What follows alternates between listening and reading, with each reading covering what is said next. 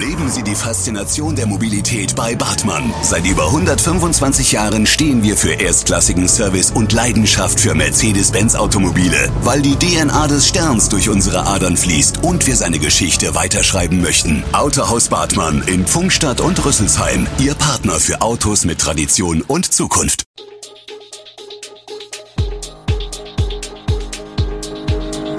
Gude, unser morgendliches News Update. Das Wichtigste aus Südhessen für Sie im Überblick. Guten Morgen aus Darmstadt an diesem Mittwoch, 8. Dezember. Neues Impfterminportal für Darmstadt-Dieburg und Darmstadt-Riesenwels bei Biebesheim gefunden und wegfrei für schärfere Corona-Maßnahmen in Hessen. Das und mehr gibt es heute für Sie im Podcast. Die Freude war groß, als es hieß, Impfen im Landkreis Darmstadt-Dieburg jetzt mit Terminvergabe. Bald soll es eine telefonische Terminbuchung geben, sagt Landrat Klaus-Peter Schellhass. Wann genau, steht aber noch nicht fest.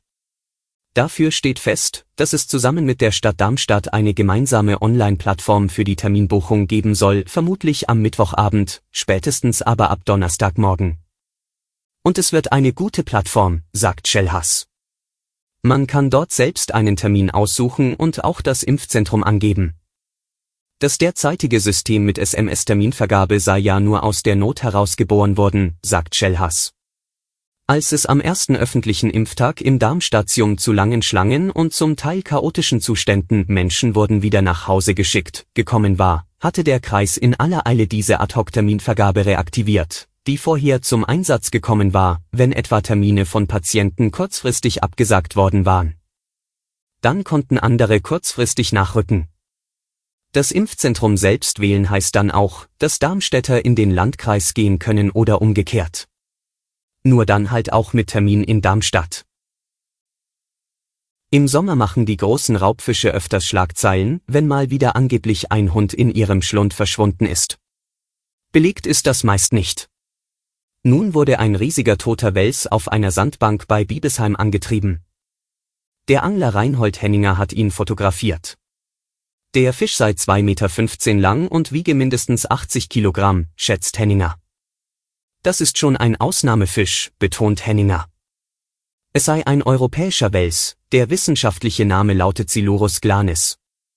Er sei vermutlich um die 20 Jahre alt.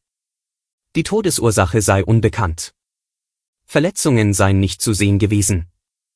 Ein erstes Loch an der Unterseite stamme von Krähen, die dem toten Fisch zu Leibe rücken. Welse können bis zu 80 Jahre alt werden, sagt Henninger. Die Art gilt als größter ständig im Süßwasser lebender Fisch Europas. Im Rhein erreichten sie bis zu 2,50 Meter Länge. Und nun ein Blick auf die Corona-Lage im Land. Weg frei für weitere Verschärfungen. Erweiterten Handlungsspielraum für Maßnahmen zur Corona-Bekämpfung soll die Feststellung der epidemischen Notlage in Hessen bringen. Verschärfungen wie Schließungen im Kultur- und Freizeitsektor, bei Bars und Diskotheken oder auch strengere Regelungen für Weihnachtsmärkte und ein Alkoholverbot in der Öffentlichkeit wären dann möglich. Nötig geworden war diese Entscheidung, weil die vom Bund beschlossene pandemische Lage nationalen Ausmaßes ausgelaufen ist. Ministerpräsident Volker Bouffier warnte angesichts der neuen Omikron-Virus-Variante vor Unwägbarkeiten, Corona wird bleiben, sagte er.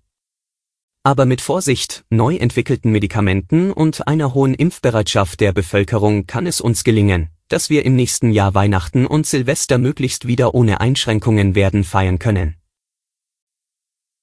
Der Virologe Christian Drosten befürchtet ab Anfang kommenden Jahres Schwierigkeiten mit der Omikron-Variante des Coronavirus auch hierzulande, das Virus wird auch in Deutschland zuwachsen, sagte der Wissenschaftler von der Berliner Charité am Dienstag im Podcast Coronavirus Update bei NDR Info.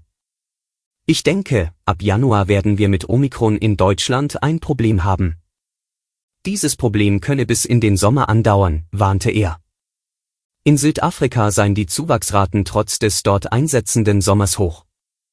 Und darum würde ich im Moment auch nicht sagen, bis Ostern ist in Deutschland die Pandemie vorbei, wenn Omikron übernimmt. Bisher seien ihm hierzulande aus dem Austausch mit Kollegen ungefähr 25 bis 30 Omikron-Fälle bekannt, berichtete Drosten. Die Zahl sei nicht vollständig und werde in ganz kurzer Zeit zunehmen. Vor einem Jahr wurde der Citytunnel begrünt. Seitdem wachsen an einer 4x16 Meter großen Wand im Tunnel Moose und andere Pflanzen, von künstlichem Licht beleuchtet. Davon erhoffte sich die Stadt positive Effekte auf die Feinstaub- und Stickstoffdioxidbelastung. Was hat die vertikale Bepflanzung an der Tunneleinfahrt Wilhelminenstraße gebracht? Diese Frage kann die Stadt noch nicht beantworten. Derzeit laufe noch ein wissenschaftliches Pilotprojekt, mit dem die Wirkung der Bepflanzung auf die Minderung von Luftschadstoffen untersucht wird, teilt Pressesprecher Daniel Klose auf Anfrage mit.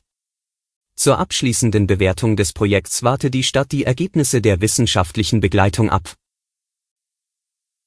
Deutschlands erste Ampelkoalition im Bund geht an den Start. SPD, Grüne und FDP wollen den Sozialdemokraten Olaf Scholz an diesem Mittwoch im Bundestag zum neunten Kanzler der Bundesrepublik Deutschland wählen.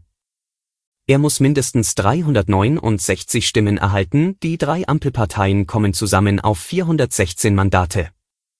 Der 63-Jährige wäre erst der vierte SPD-Kanzler nach Willy Brandt, Helmut Schmidt und Gerhard Schröder. Die CDU stellte bislang die vier Kanzler Konrad Adenauer, Ludwig Erhard, Kurt Georg Kiesinger und Helmut Kohl sowie in den vergangenen 16 Jahren Kanzlerin Angela Merkel. Von ihr wird Scholz im Fall seiner Wahl am Nachmittag im Kanzleramt die Amtsgeschäfte übernehmen. Zuvor muss er von Bundespräsident Frank-Walter Steinmeier ernannt werden und im Bundestag den Amtseid leisten. Steinmeier wird später auch das aus acht Frauen und acht Männern bestehende Kabinett von Scholz ernennen. Alle Infos zu diesen Themen und noch viel mehr finden Sie stets aktuell auf echo-online.de.